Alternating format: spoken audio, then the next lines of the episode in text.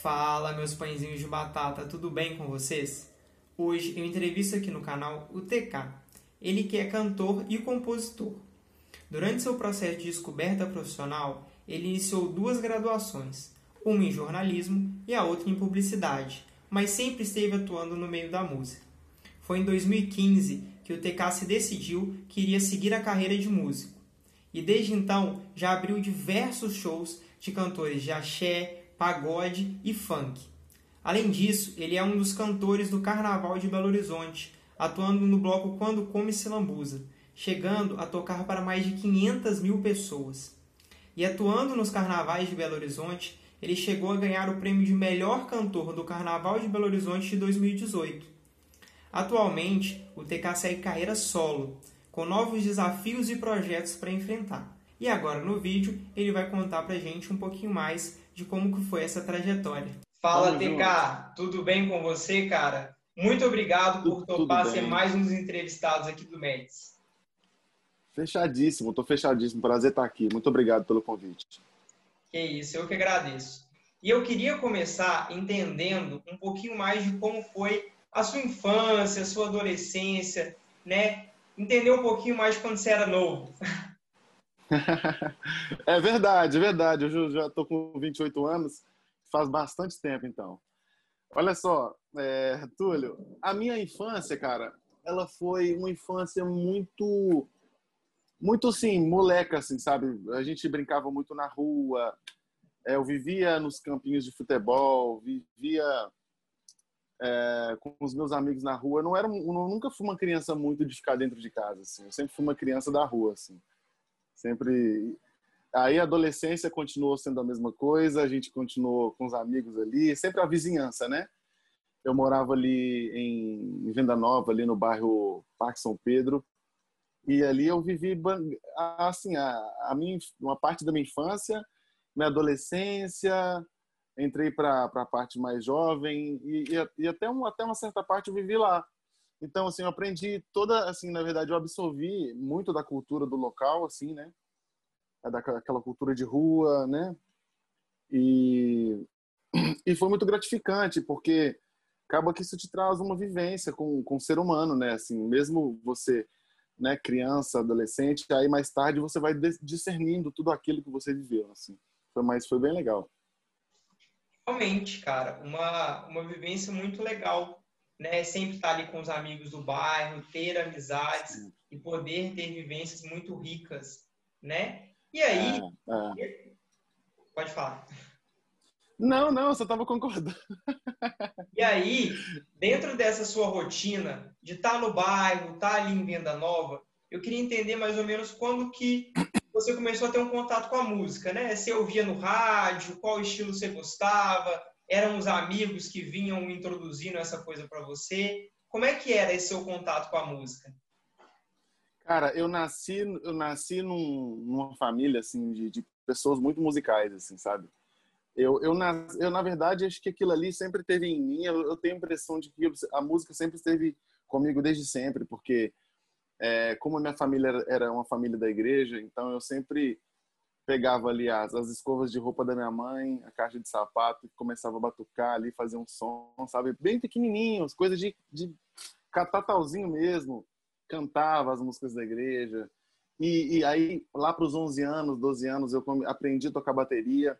Comecei a tocar bateria na igreja. É...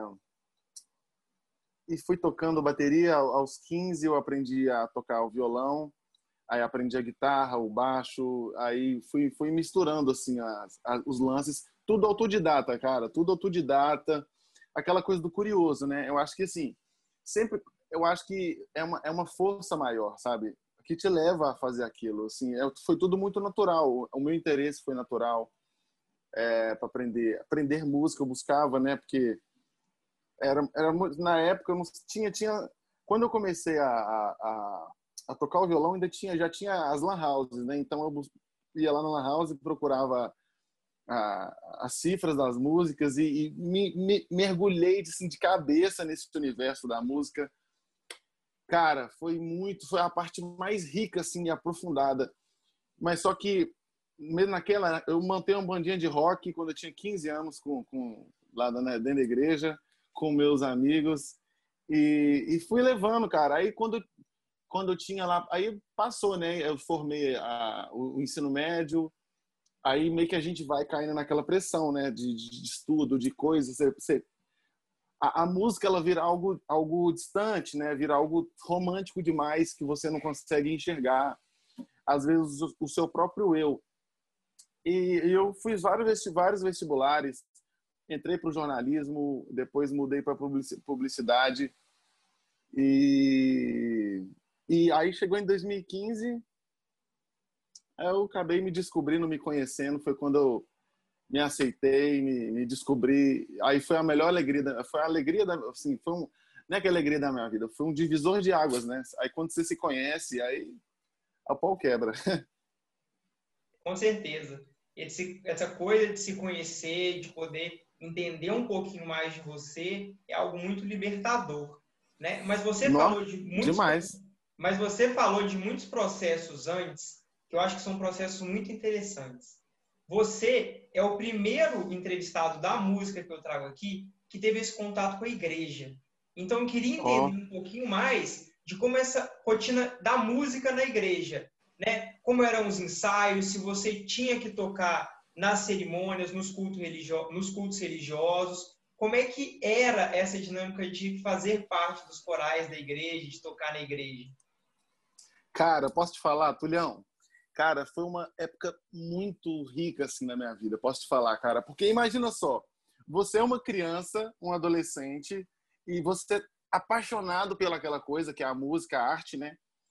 Eu como como é, como eu era uma criança ali que estava que tinha uma cultura de bairro, uma cultura de gueto, eu não tinha um entendimento da, do poder que é. Deixa eu tirar meu dedo daqui da câmera. eu não tinha entendimento do, do, da imensidão que eu viria a descobrir logo após. Na época da igreja, eu, eu já eu comecei, tinha vários ensaios durante a semana, lá na própria igreja, com, com um grupo de louvor lá. A gente ensaiava demais e, e eu tocava nos cultos, né, nas celebrações.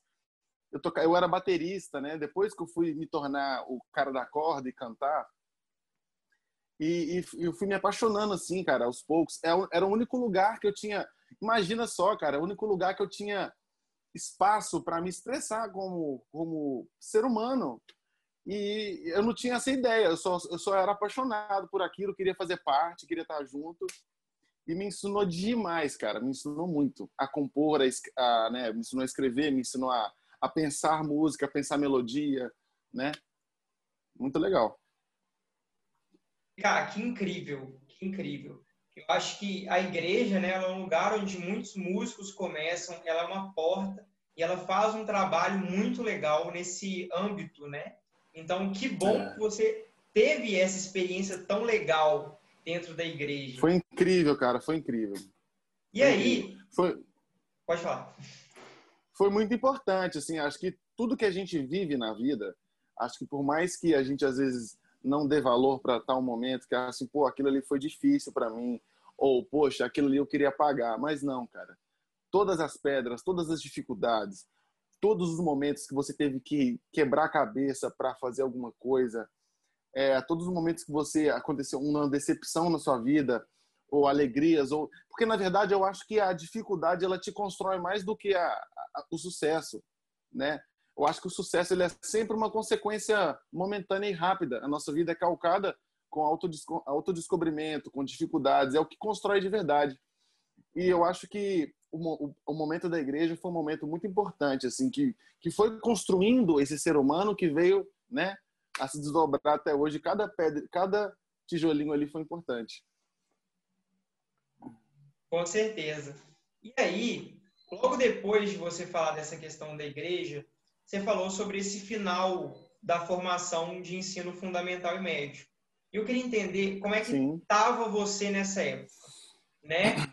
É, em relação a estudos e como é que você acabou indo parar no jornalismo, né? Como é que foi essa sua escolha de qual curso? Você estava na dúvida de qual curso escolheu um? Né? Foi uma doideira. Uma sorte? Como é que foi? Cara, que doideira, velho. Foi uma doideira, bicho, que doideira. Imagina, cara. O lance é que eu não me conhecia ainda. Então, assim, a realidade é que, poxa, eu, eu lidava com tantas, tanta gente falando com, comigo, né? Pô, a família, a família que mais fala, né? A família te sugere, te sugere e não pergunta o que, que você quer fazer, quem, quem você é. Acho que essa é a, a coisa que a família peca aí.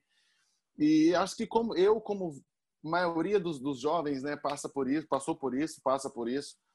E, e veio se dar, eu, eu formei no, no, ensino médio com 16 anos. 17 anos eu fui para Brasília, tenho família em Brasília. Aí eu fui para Brasília, fiz cursinho lá, um cursinho pré-vestibular. Eu sou muito otimista, né? Tentei logo a UNB, de cara. Tentei, fiz seis meses de curso e tentei o UNB direito. Porque eu achava que direito iria ser legal. Fazia ideia, eu era um moleque, não entendia de nada. Meu processo foi assim, sabe? Devagar.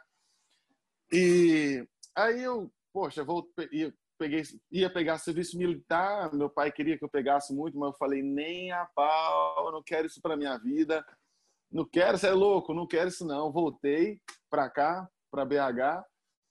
E aí, cara, aí eu fui trabalhando. Acho que eu comecei a trabalhar é, com coisas, né? Avulsos, assim, serviços avulsos, assim, empregos ali, emprego aqui. Aí, acho que com 20... Na verdade, o jornalismo, ele chegou, cara... Eu fazia muito teste vocacional, né? Você lembra o teste vocacional na internet? o teste vocacional e não dava nada, nada que eu achava que era legal, né, entre aspas, que meus que meus amigos, minha mãe falava que era legal, nada dava para mim. Eu falei, não é possível. Não dá, não tá, não tá certo. Aí eu fui entendendo mesmo, quem, aí eu fui entendendo aos poucos. Sei que eu falei assim, é velho, era tudo, tudo de humanas, velho. Era história, era jornalismo, que eu, eu sempre gostei muito de escrever, de pensar e tal. E, e aí deu jornalismo, deu outras coisas da área de humanas, ciências sociais, é, letras, enfim. Aí o jornalismo eu achei que é uma coisa de que lidava com, com, com, com pautas, né, que não sei o que lá e parará.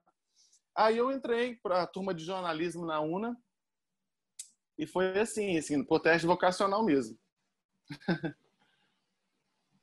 Entendi. E, cara, que doido, né? Que doido essa coisa de é, você ir também se descobrindo, né? De Foi. fazer o teste vocacional, aí não.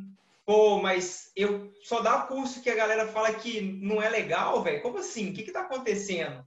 Né? E na verdade, os cursos é. que tá falando, eu acho legais pra caramba, cara. Tipo assim. Você é doido! Eu, sou, eu, acho, eu acho incrível. É porque na época eu era, tinha uma mente de moleque, uma mente meio.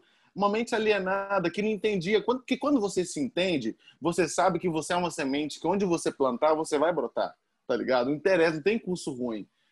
O interesse é quem você é, cara. Entendeu? Então, assim, eu não tinha esse entendimento.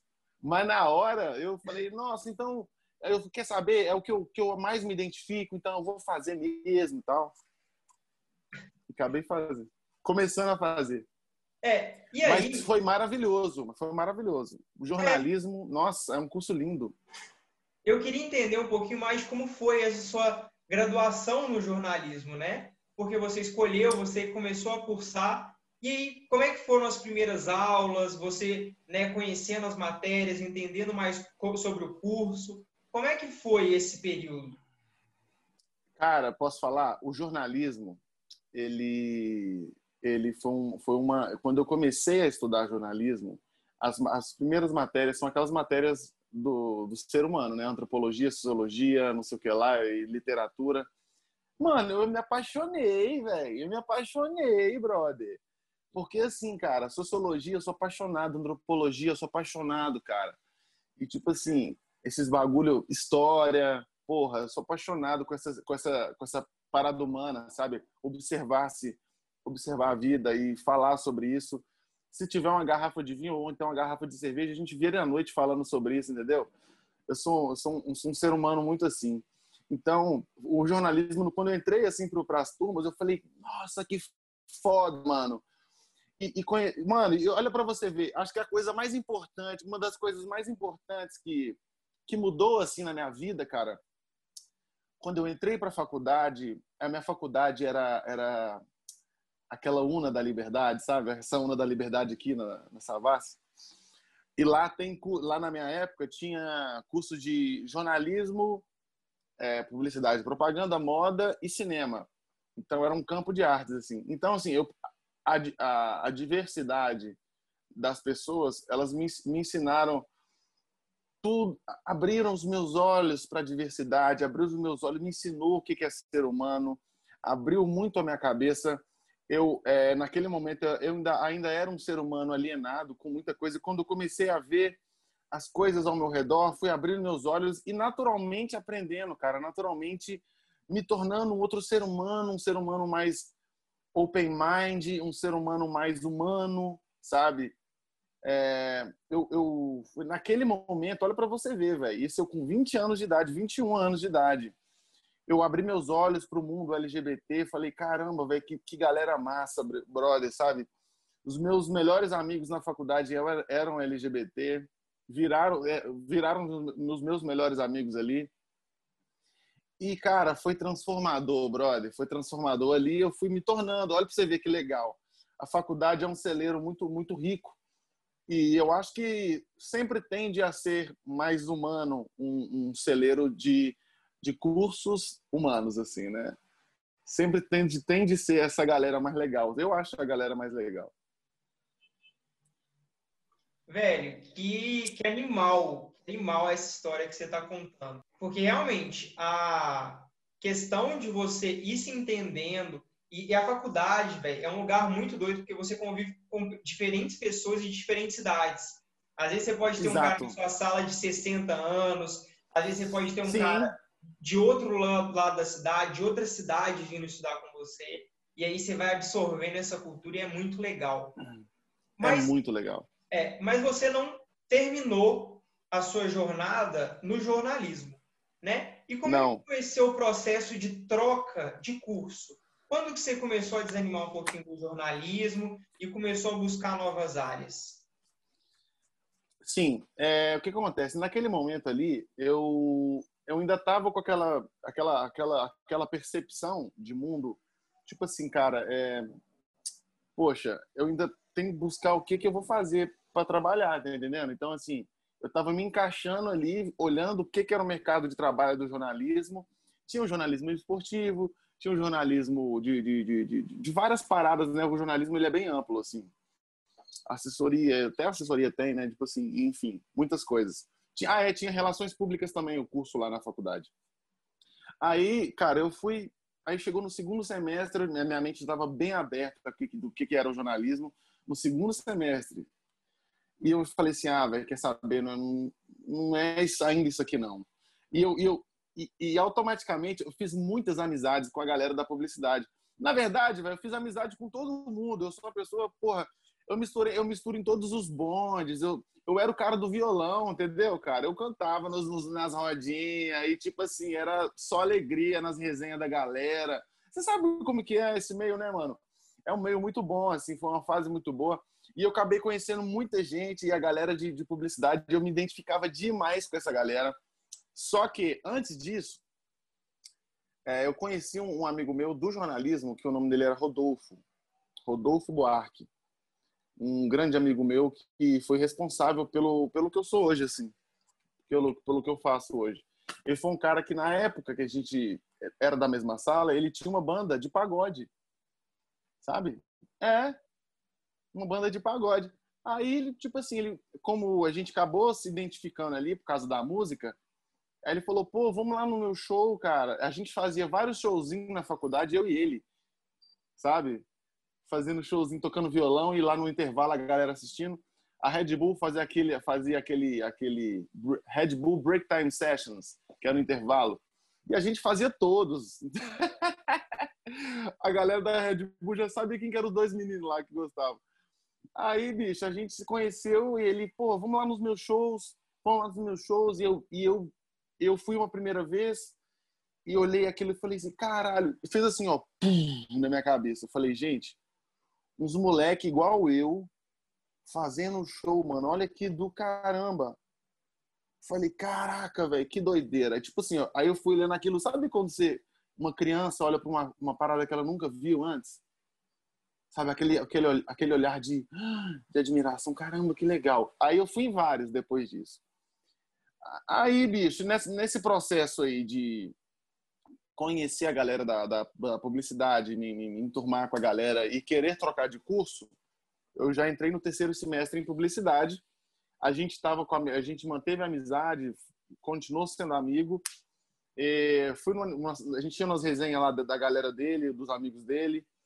E aí numa dessas resenhas que era o aniversário dele, a gente fez muita música lá até de manhã cedo e os amigos dele era uma galera também musical que era também da banda e tal. E eu cantei com a galera lá. Aí tipo um amigo dele falou assim: "Ô bicho, você não tem, você não tem vontade de, você nunca pensou em fazer um show não, mano?"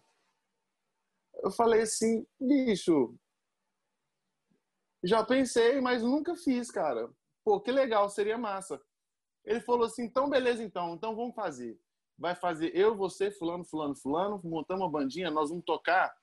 Ele falou assim que a tia dele tinha, tinha um restaurante em Tiradentes e ia haver o festival de gastronomia de Tiradentes. E nessa brincadeira ele falou, ó, vamos fazer um show de samba raiz lá na lá no restaurante da minha tia, daqui a um mês. Aí tirei, eu tirei um repertório de 42 músicas, assim, ó. Aí começou minha jornada pela MPB. Prau! Aí eu caí de cabeça, conheci todo mundo, me apaixonei por Gil, por Caetano, a porra toda, comecei a me apaixonar por todo mundo e, e, absorvendo, absorvendo, absorvendo. Cara, foi um processo de absorção de música, assim, bizarro. Chegamos com o dia que eu fiz esse show, eu nunca tinha feito um show na vida. Eu cheguei e fiz esse show, foi morrendo de vergonha, todo medroso, tocando pandeiro, que eu já sabia tocar pandeiro, né? Tocando pandeiro e cantando, e aí a banda tocando junto. Aí, aí foi flecha no alvo, assim, ó, certinho. Tal. Pegou o meu subconsciente de uma forma que eu não sabia. Aí daí, velho, eu comecei a. Aí eu já estava em publicidade, já estava cursando publicidade, que eu achava muito criativo. Então, assim, eu achei que eu, eu, eu sempre fui um cara muito criativo, então achei que tinha tudo a ver comigo. Comecei a, tudo, tudo lá que tinha proposta de jingle, eu que escrevia os jingles, fazia tudo, eu era o cara que desembolava as paradas, sabe? que tinha tudo a ver com, com minha criatividade, o meu poder de criatividade. Fui estudando publicidade e eu fui e fazendo show de samba. Comecei a fazer show pra caramba com esses meus amigos. Eu tava em todo boteco, tocava por cerveja mesmo. E era isso, mano. A Zona Sul toda aqui a gente fazia, nos bares todos que, que, que tocavam samba, a gente tocava samba. E, bicho, foi incrível, foi uma, foi uma fase. E aí, esse, esse mesmo amigo, esse amigo do, do Rodolfo, que me falou, que me chamou para fazer o samba lá na, em Tiradentes, foi em 2014 ali, cara, foi o, ele mais um outro que era da mesma galera, ele e o André, o Guilherme e o André, falaram assim, ó, oh, TK, nós estamos com uma ideia aqui de, uma, de um bloco de carnaval, vamos cantar com a gente? Vamos montar esse negócio? Vamos para frente? Falei, vamos, cara, vamos fazer, demorou. Qual vai ser o nome? Quando come se lambuza. Aí, a partir disso, nasceu Quando Come Se Lambuza, cara. Tocando na rua, assim, ó. 2014. Foi muito louco. PK, insano a sua história. Insano a sua história, cara. E, véi, que doideira. Muito doido saber que você tava lá quando nasceu Quando Come Se Lambuza, cara. É, nossa, que incrível, que incrível. Mas antes de chegar nessa parte, eu queria só entender uma coisa que para mim ainda não está muito clara. Você falou que você sempre Sim. foi autodidata e você aprende, velho, até agora já me falou de uns quatro, cinco instrumentos que você aprendeu autodidata. E além dessa parte de cantar, de onde você tirava essas informações, cara? De onde você aprendia esse tanto de coisa maneira? Cara, eu, eu sempre tipo, eu sempre fui um cara assim, cara, tipo, a música, ela sempre foi a, a, música foi uma explosão. Imagina você, imagina uma, uma, imagina que uma uma árvore. Eu sou uma árvore. Eu estou plantado no chão. E essa árvore, ela tá seca a vida inteira. Só que ela tá ali, é uma árvore de cerrado. Bicho, mas quando ela conhece a água, a árvore faz assim, ó, pei. Então foi igual eu. O dia que eu conheci a água, meu irmão, eu me inundei, caí de cabeça, fui para dentro. E tudo o que eu precisava, eu sempre me lancei nos desafios sabendo que eu não estava pronto. Só que tipo assim, eu falava que eu ia fazer, eu ia fazer, não tinha, não tinha, não tinha dúvida. Sabe quando a coisa é mais forte do que você? Falei, não, eu vou fazer, é isso mesmo, vai dar certo eu chegava em casa, sabe o que era o meu estudo? O meu estudo era vídeo. Eu assistia todos os artistas que eu precisava fazer igual. Eu assistia todo mundo, eu assistia, ah, assistia todo mundo, Túlio, assistia todo mundo. Foi, sim, eu tive a parte do, do aprendizado da MPB mostra de 2012 a 2000 e até sempre, né? Mas quando eu comecei a absorver outras coisas, já, já a questão do axé, né? Aí, assim, porque tem modos de cantar diferentes, né? Você canta o samba de um jeito, você canta MPB com sua voz, mas você usa recursos diferentes. Então, nessa brincadeira de ser multifacetado, de cantar rock nacional, de cantar MPB, samba, de cantar pop, de, eu sempre me lançava nas coisas. Eu, eu, eu começava a fazer barzinho, aí eu tinha que saber as músicas, então, nesse trabalho de se lançar no, na parada, você tem que saber, você vai criando uma educação, uma, uma, uma um, como que fala? Uma consciência corporal, entendeu? Você começa a desenvolver essa consciência do trato do canto, né? Que vem desde a testa até o final da barriga aqui, assim, né? Então, assim, todos esses músculos do abdômen, os músculos, ah, o, né, o peito, aqui, a, a região da boca, a testa, tudo isso usa a voz. Do jeito que você, a embocadura, tudo isso é maravilhoso, o jeito que você usa para cantar. Então eu fui lá atrás, me arriscando, errando pra caramba, fui indo, fui indo, fui indo, fui aprendendo assim. Eu vi um cantor, ah, eu tenho que cantar nesse timbre aqui, eu tenho que cantar com esse jeito. Aí eu ia, eu ia atrás, aí nessa trajetória eu fui aprendendo aí, cantar. E estamos aprendendo ainda. Com certeza. E assim, esse seu ouvido, um dia eu quero estar perto de você para entender um pouquinho mais dele, cara. Porque que ouvido bom. Porque realmente pegar ah. essas coisas ouvindo e tudo mais e aprendendo muito com a audição é algo que assim acho que não é para a maioria, né? Então realmente é natural, cara. É natural, assim, é, é uma coisa comum assim para mim, porque Imagina, você aprender um instrumento sozinho. Eu não sei, cara, eu não nem falo que isso é uma coisa muito louca, não, que para mim foi tão normal, sabe? Tipo, eu, para mim, eu, eu sempre me joguei, desde que eu entendo por gente, cara, nesse processo todo, eu sempre me joguei na música. Então, meu, meu processo foi tão, tão de simbiose, assim, cara, que, que quando cheguei nesse, nesse ponto de, de, de descobrir outros, outras formas de cantar, para mim já era um exercício comum, né, de aprendizado. Então, eu assistia ali, assistia, era um, sempre fui muito, meu ouvido sempre foi muito observador para a música, para para qualquer detalhe assim a gente percebe, tenta né, levar para cima do palco ali na apresentação ao vivo, né, a performance, performance, a performance artística ao vivo é outra coisa a ser estudada, sabe? Porque uma coisa é você cantar ali no Spotify, outra coisa é você fazer ao vivo, sabe? o ao vivo ele é uma coisa. Imagina, um bloco de carnaval, mano. Ou oh, você tem que ver o desafio que foi. Primeiro trio elétrico. Meu Deus do céu. Foi uma doideira, cara. Foi assim, eu perdi o cabaço do carnaval em cima do trio. Meu Deus!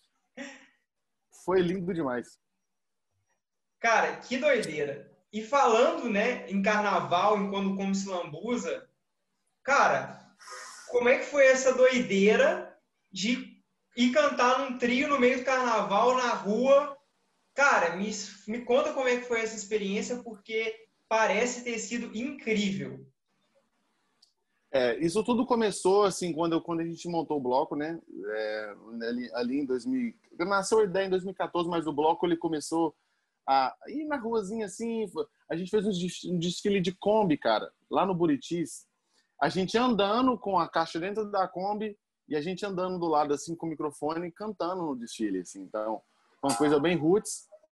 E aí nisso aí já deu 5 mil pessoas do lado da Kombi ali e a gente apertadão ali e tal, levando Aí, cara, era o, o Melado e o, e o, e o, que o Melado é o André, né? E o, e o, e o Guilherme. Aí chegou o Cristiano. Aí quando o Cristiano, que é o Cristiano Ottoni, que é o, o diretor de marketing, ele chegou, ele já começou a dar outra visão para o bloco, uma visão mais de mercado, uma visão mais de marketing. Ele levou a brincadeira a outro nível, assim. Ele começou a, não, vamos fazer o bagulho direito. E todo mundo abraçou, falou assim, então, então todo mundo vão dar um braço, todo mundo vai correr atrás para fazer o melhor, cada um no seu lugar, entendeu? Então, assim, a logística começou a se responsabilizar. É, o, o, executivo, o marketing do Cristiano, ele passa uma visão muito boa para nós artistas. Ele me ensinou muito, ele me exigiu muito. O Melado me exigiu. Acho que, na verdade, mano, o que, que acontece? Você monta um projeto, beleza? Aí, tipo assim, mas beleza, você pode criar um projeto super foda. Mas o seu produto, o que, que é? O seu show, mano tá ligado? Se você não fizer um show pica, você não vende nada. Então, eu sabia que essa responsabilidade era minha, né? Porque eu chegava lá na frente, eu sempre fui o muito mais louco de todos. A gente teve algumas vocalistas, no, no começo não tinha, não. Mas entrou a, a, a Nádia, que era uma estudante de, de medicina. É, depois ela saiu, entrou a, a nossa a nossa amiga Bruna Gerra, que ela hoje ela é a menina do, do Quem é Sei Papai. E, e depois, e depois entrou a Mini, que ela era de uma bateria, que o Melado chamou ela para fazer parte com a gente.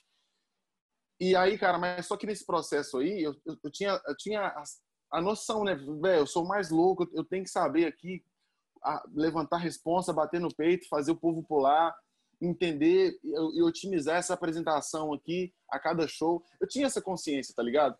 Errando e aprendendo, a gente crescia.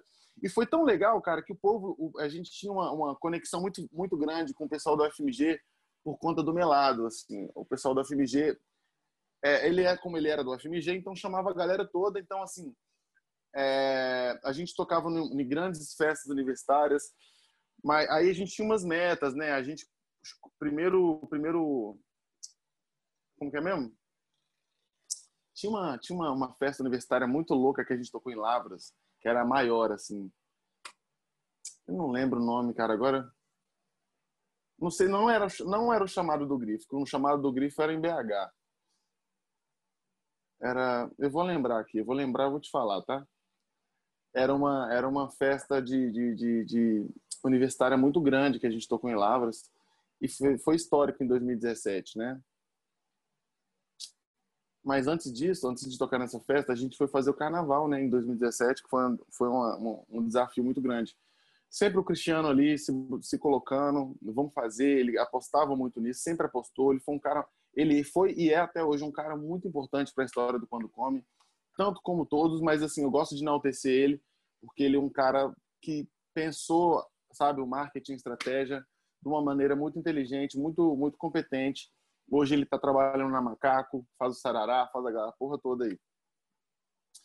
Aí, cara, a gente foi fazer esse primeiro carnaval, né? A gente alugou um trio, que era o mesmo trio do síndico. E a gente participou também de algumas festas do Jangalov. E a gente foi começando a mostrar quem que a gente era, né? Nesses festivais aí de carnaval, as festas de carnaval. E a galera foi vendo esse maluco de cabelo amarelo que tava ali em cima, doidão. Na época nem era cabelo amarelo, era trança. Eu tinha um black powerzão. Aí eu meti umas tranças uma, uma, em 2017. Nossa, aí foi meu primeiro carnaval. Eu meti o louco lá em cima. E, aí, e, a, e, a, galera do carnaval toda falando depois que eu tinha ganhado como o melhor vocalista do carnaval, a galera que mexia com carnaval e tal, levantando essa bandeira. E eu não sabia, não sabia de nada, eu ficava ouvindo o pessoal falar, né? Até que em 2018 aí a galera teve uma, uma organização mesmo pela revista O Contorno, que fez um prêmio BH Folia e me deu o prêmio de melhor cantor no, no Carnaval de 2018, cara. Foi muito importante para a gente também, foi um, um estouro cabuloso. E aí, aí, nesse Carnaval de 2018, quando come assim, ele bateu o martelo e falou assim, ó, a gente é isso aqui, ó. Pá! Mas só que infelizmente no final de 2018, por pura, né, natureza das coisas, né, minha carreira que já estava se tornando outra coisa, e a gente nós, nós somos muito muito amigos né mas todo término é doloroso né a gente teve que interromper esse término aí porque interromper esse término dar um término a esse, a esse momento porque o movimento da carreira minha estava diferente do movimento da carreira do Quando Come e eu acabei indo pro meu, pro, pro meu, pro meu caminho, né? Em 2019, eu terminei, eu saí do Quando Come em dezembro de 2018, né? Então a gente fez o ano inteiro de, de festa, fizemos um Réveillon na cidade de Carrancas. E em 2019 eu já era o TK, eu já fiz o TK Folia na raça. Fiz o TK Folia ali na, na Alberto Sintra, foi um desfile muito bacana. E desde lá eu tenho sido TK, tipo assim, eu fiz o, na verdade eu tive 2019 só, né? Só um ano para poder fazer shows, é, mostrar trabalho, como que é a minha, minha proposta. Então, minha carreira é muito nova ainda aqui, né, como solo. Mas a gente é, a gente sabe o que a gente, a, o que a gente é, sabe? A gente sabe do nosso trabalho, a gente sabe do nosso foco e graças a Deus tem dado muito certo e, e temos muitos sonhos a se realizar ainda. Com certeza, com certeza ainda vai ter uma trajetória muito legal. E aí, é, você falou, né, que você estava na publicidade e a música ela começou a ganhar um protagonismo na sua vida muito grande. Como é que foi ou quando foi que veio esse estalo de, cara, é isso aqui que vai ser o meu futuro, é com isso que eu quero trabalhar, é isso que eu quero fazer todos os dias da minha vida. E né, também quando as coisas começaram a dar certo para você, de Sim. shows começarem a pagar um pouco melhor, as coisas começarem a aparecer mais. Como é que foi esse seu processo de realmente se assumir enquanto profissional? Túlio, olha, esse processo aconteceu o seguinte, porque eu já estava na faculdade nesse, nesse, nesse, nessa, nessa, nessa história aí de 2014 e tal, 2012. Eu, eu, quando eu comecei a fazer show na faculdade, eu já estava me sentindo um pouco incomodado, assim porque eu estava gostando muito daquilo e ao mesmo tempo eu estava me sentindo culpado por não estar tá gostando de estar tá ali na faculdade. Só que ao mesmo tempo eu sabia que tinha toda uma responsa ali, não era simples assim e tal. E é foda esse sentimento de você se sentir culpado, porque na verdade é um conflito dentro de si que você ainda não entende, mano, tá ligado? E eu tinha esse conflito dentro de mim eu falei, eu tava já com um conflito ali de, de, de não estar tá entendendo o que estava acontecendo comigo, né? Tipo, pô, tô gostando demais da música, mas aquela coisa, né? Tipo assim, a, a arte é tão tão estigmatizada, né, velho, que você é influenciado pelo esse pensamento derroti, derrotista, né? E só que, porra, velho, chegou ali em 2015, é, eu tava eu tava fazendo um estágio Aí, tipo, já tava muito pesada essa onda para mim. Estava muito, já tava sofrendo demais com essa coisa dentro de mim, sabe, que não tava querendo mais a faculdade, não tava querendo para a faculdade mais, tava querendo me formar, não tava querendo nada. E mas ao mesmo tempo me sentindo, pô, eu sou um, eu sou um, um fanfarrão, né? Tipo, tá pensando isso, ó, pra você ver. Aí, bicho, 2015 eu eu fui mandado embora desse estágio e, tipo, aí acho que aconteceu, aconteceu dentro de mim um, um estalo, tá ligado? Tipo assim, aí foi, acho que quando. É porque já é um papo já meio que quântico, assim, tá ligado? É um bagulho quântico, tá ligado? Aconteceu uma parada quântica dentro de mim, assim, ó, eu acho que eu despertei, tá ligado? Despertei da Matrix. E eu comecei a chorar, mano, muito, assim, dentro de casa, né? comecei a aquela aquela crise assim, tipo, não sabia o que, que acontecia, o que estava acontecendo. Eu não estava chorando só pelo pelo pelo, eu não estava chorando porque fui mandado embora do estágio, estava chorando por causa da minha vida, sabe? Do que que eu estava fazendo da minha vida, cara. Hoje eu falo isso com muito entendimento, né? Sim, porque já passou, já faz, né? E bicho, aí eu eu tava assim naquela onda toda, eu não sabia o que que eu que que, que, eu, que, que eu fazia da minha vida eu falei, aí eu fui comecei a meditar, velho, por causa de um vídeo que eu vi do do Jim Carrey, uma palestra que ele fala sobre o amor ou medo. Só que eu vi aquele vídeo e falei, não, não entendi nada. Eu vi mais uns 200 vezes para tentar entender o que ele estava falando. Mas só que ele estava falando pro meu pro meu centro, tá ligado? Não estava falando para minha mente. E o meu centro acho que entendeu, cara. E a partir disso, eu fui buscar o que, que era aquilo, o que que, que, que buscar era o amor ou o medo, qual que era a parada, eu fui assistindo, buscando, buscando no YouTube. Aí vi falar de um tal de meditação, assim. Eu falei, ó, oh, quer saber? Eu tô sofrendo muito com essa crise existencial minha aqui. Não é possível que só exista esse sofrimento na nossa vida. deve existir alguma coisa a mais aí na, na, realidade humana. Tem que existir, tá ligado? Tem que existir. Não é possível. Foi quando eu comecei a buscar, velho. Buscar, buscar, buscar. Encontrei uma parada muito linda dentro de mim, sabe? O amor próprio. Que é uma coisa muito bacana, caramba. Bacana o caramba, né? Uma coisa transformadora, assim, né? E, bicho, quando eu me conheci, cara, quando tudo parou, assim, eu lembro muito bem, eu sentado na, na sala da casa da minha mãe, assim, meditando. Eu abri meus olhos, assim, parece que o tempo tinha parado, tá ligado? O tempo tinha parado, assim. Tinha um silêncio muito grande dentro de mim, mano. Eu falei, o que que aconteceu, brother? Aí foi quando minha jornada começou, a jornada de autoconhecimento. Mano, foi dali. Dali eu já sabia quem que eu era, tá ligado? Foi dali, foi só tipo assim, foi difícil porque você vai se desconstruindo cabuloso no começo, você vai buscando cada vez mais esse silêncio e esse silêncio se torna cada vez mais difícil porque eu tive vinte e tantos anos de barulho, de, de, de, de confusão. Quando silencia, você tem uma jornada a trilhar. Então, foi ali que começou minha jornada, velho. E eu já sabia, aí eu me conheci. Velho, é incrível que tudo fica muito claro, assim, para você. Tudo fica muito claro. E foi quando eu simplesmente cheguei lá na ONU, obrigado, aí pode trancar para mim o bagulho aí, não, não, vou estudar mais. Que isso? Como não? Como não? Não, não vou estudar mais não. Voltei em casa, falei, mãe, não vou estudar mais não, tá ligado?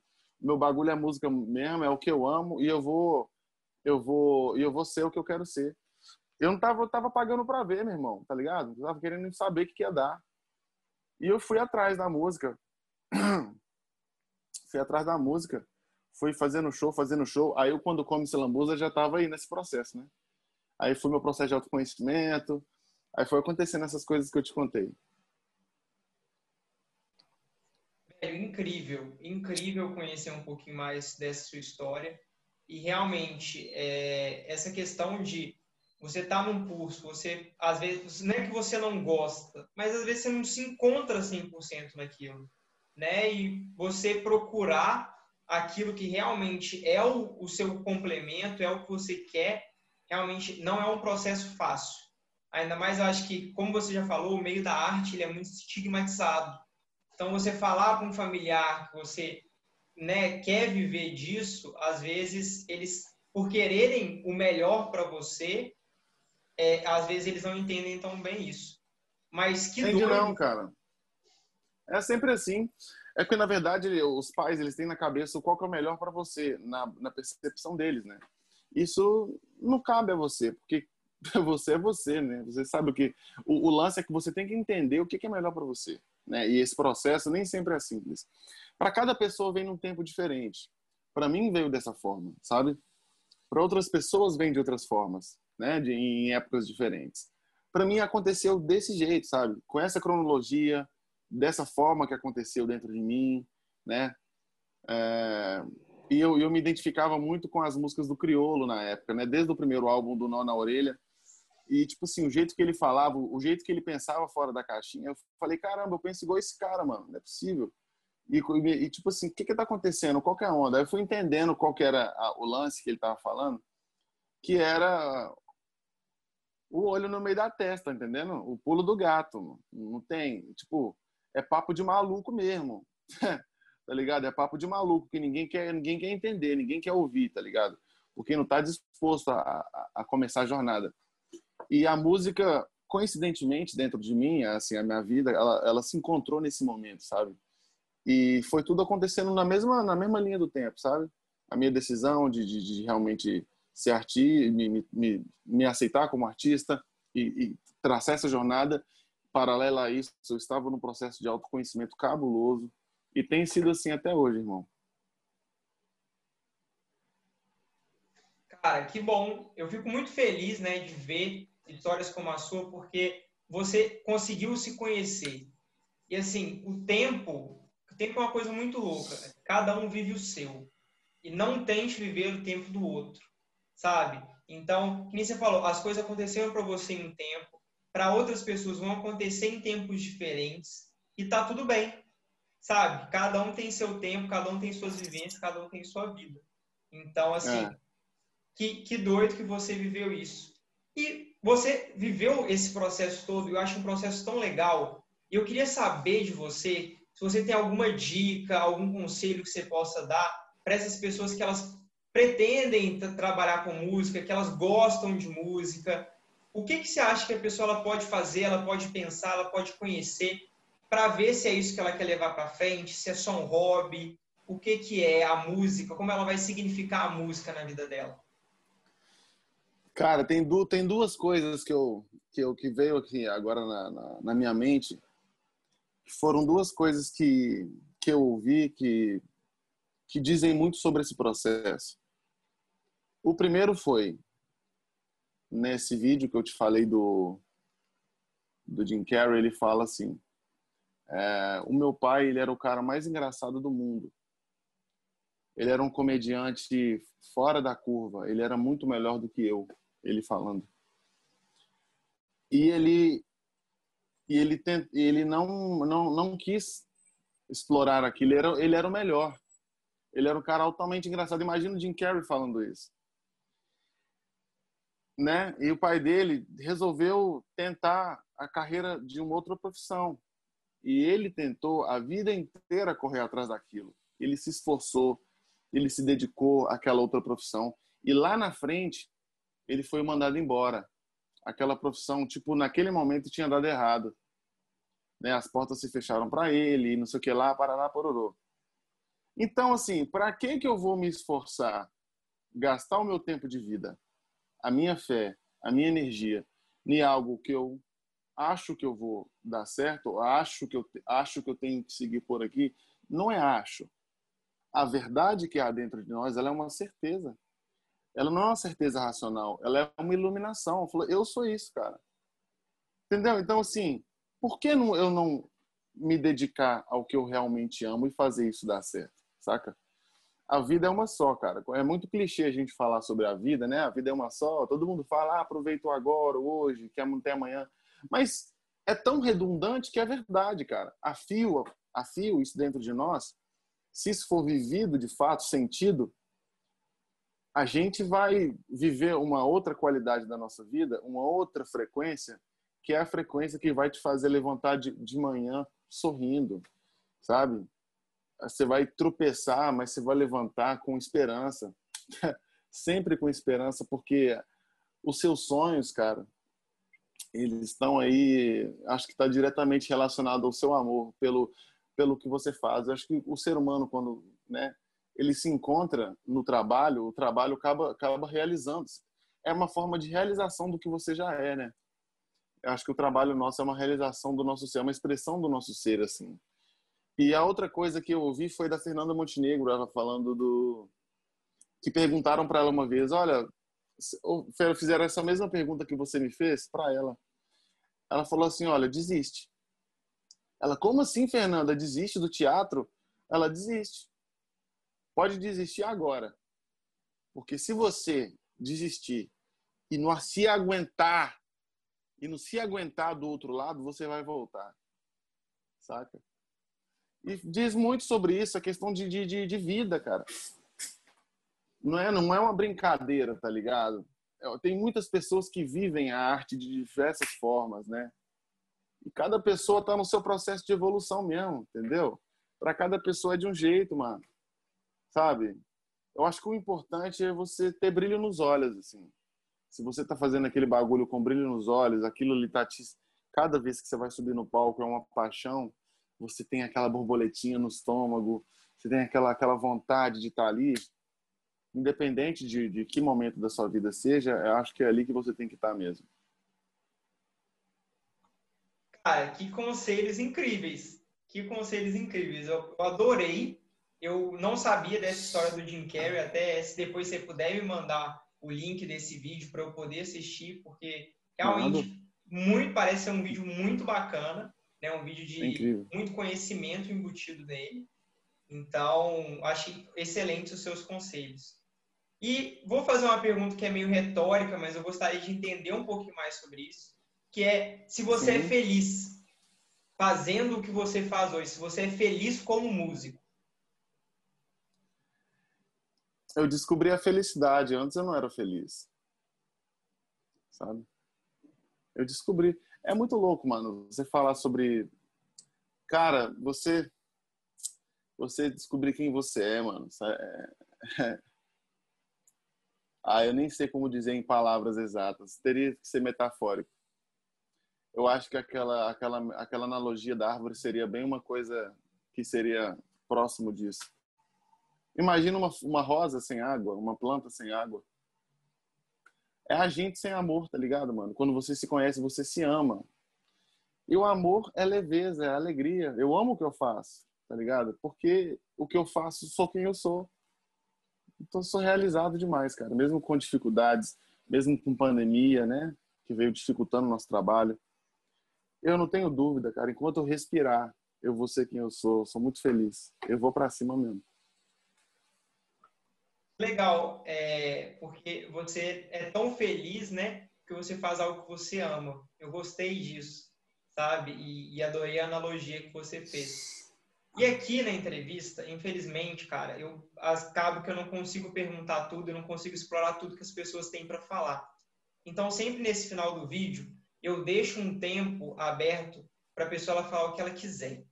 Então, agora, cara, você é livre para falar qualquer coisa que você quiser e não tem tempo. Então, se você quiser falar várias coisas, vai o tempo que você precisar. Ok. Mets. Certo? Certo? Fala, minha rapaziadinha do Mets. Fala, minha família do Mets. É o seguinte. Eu sou o TK. Muito prazer.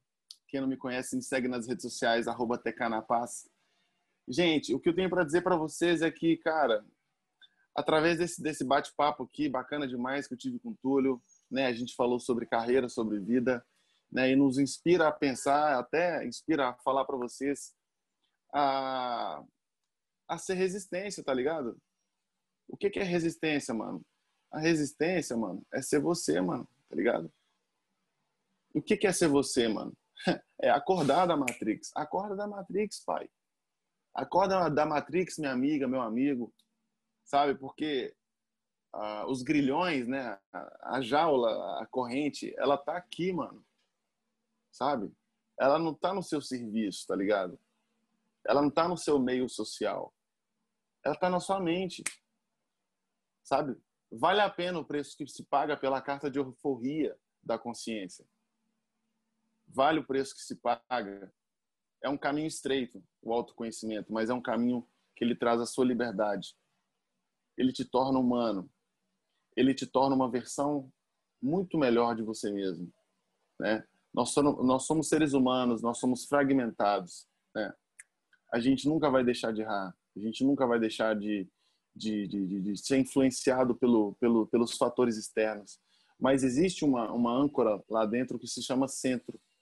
Esse centro é o, nosso, é o equilíbrio, né? Que é quando a gente está em contato com ele, a gente vive o momento presente a gente está em silêncio, a gente se ama, a gente é de verdade, saca? E é uma jornada para o resto da vida. Mas é a jornada que eu acredito que é a jornada de todas as grandes pessoas que passaram assim pela, pela, pela humanidade e falaram para a gente sobre isso, saca? Acho que se você for olhar todo, eu hoje eu tenho esse entendimento que é a mesma coisa, tá ligado? É difícil as pessoas ouvirem sobre isso porque requer um esforço pessoal, mas é um fator científico. Ele está dentro de cada pessoa. Nós todos somos iguais. Todos somos iguais. Essa é a maior beleza. Né? Quando você se entende, quando você se encontra dentro de si, você encontra, você se vê que você não é nada. E dentro desse nada, que você encontra o todo, sabe? Sua conexão com o maior. Não é um papo zen, tá ligado? É um papo quântico, um papo humano que está dentro de cada um de nós e é o seu refúgio, tá ligado? É o amor, é Deus. Só que essa palavra carrega tanta, tanto significado que é melhor a gente nem usar. Mas eu entendo como essa forma. Então, assim, gente, uma, uma, um, se eu tiver alguma coisa para dizer para vocês é se encontrem, sabe? Sai da jaula, e não seja mais um, tá ligado, mano? Sai da jaula que vocês vão ser, resi ser resistência. Vocês vão ser versões melhores de vocês mesmos. Ficar incrível, incrível esse seu fechamento. Achei muito pertinente. E agora eu queria te agradecer demais por, primeiro, realmente você ter topado ser entrevistado aqui no canal e por toda a sua disposição, desde quando eu Tamo junto. primeiro contato, e também por tudo que você compartilhou aqui hoje. Eu acho que a sua vida, as suas experiências foram muito legais. E por mais que talvez algumas pessoas não vivam da mesma forma, mas elas talvez possam entender um pouquinho da sua história e ressignificar para a vida delas. Então, muito obrigado por toda a sua contribuição. Eu que agradeço. Muito obrigado pelo convite. É uma honra para mim participar do seu projeto, tá bom? Então, pessoal, o vídeo de hoje vai ficando por aqui. Se você gostou, não esquece de deixar a curtida, se inscrever no canal e compartilhar com os amigos, para que esse conteúdo seja cada vez mais difundido. É isso e até a próxima!